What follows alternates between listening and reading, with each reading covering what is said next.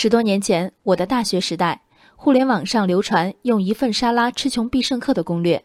放在今天看，低级二字足以概括之。攻略手把手教偶尔开荤的穷学生们如何在店家的自助沙拉区垒出一盘高过一米的沙拉，从而以一人份的价格获得十人份的食物。今天初入洋快餐店的年轻人们，恐怕少有人听说沙拉吧。因为必胜客在攻略流行后不久就取消了自助沙拉项目，视为一家餐饮企业的自救。同样的教训，有人不以为意。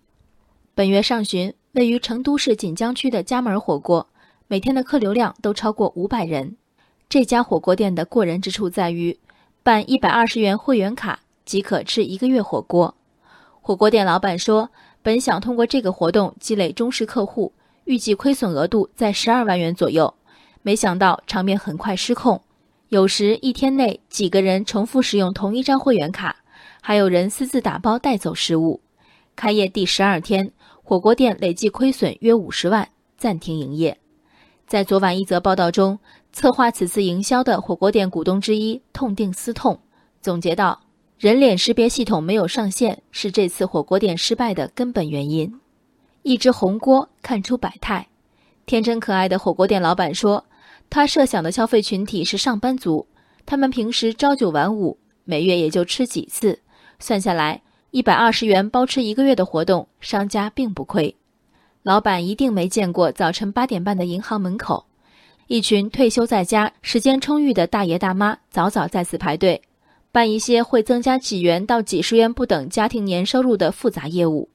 不能云买店的年代，大爷大妈们身后往往跟着几个两分钟就能买完店走人，却不得不焦灼等上半小时的年轻人。当这条队伍挪移至火锅店门口，有两点是铁定的：第一，从银行手里赚三五块钱尚且有人不知辛苦，这吃一顿赚一顿的买卖，排队者热情当然更高涨；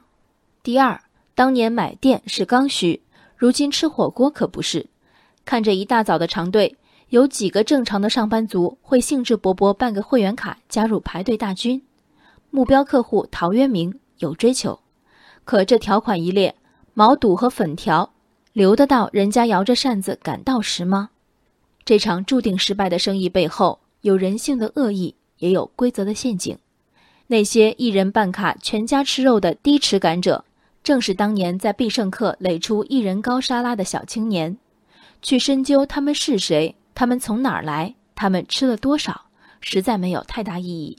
因为他们利用规则牟利之初，就看重这低廉的获得和与之相称的道德甚至法律成本。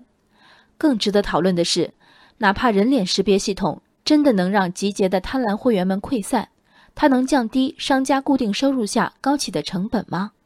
最简单的，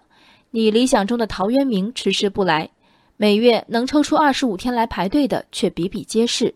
人脸识别奈他们何？创新之难在于单一的突破周围有无法拉平的短板。一百二十元吃一个月，即便补齐人脸识别的疏漏，仍是短板重重的方案。急着盈利做模式，不如先识人学吃苦。所有买卖归根结底是和人打交道的买卖，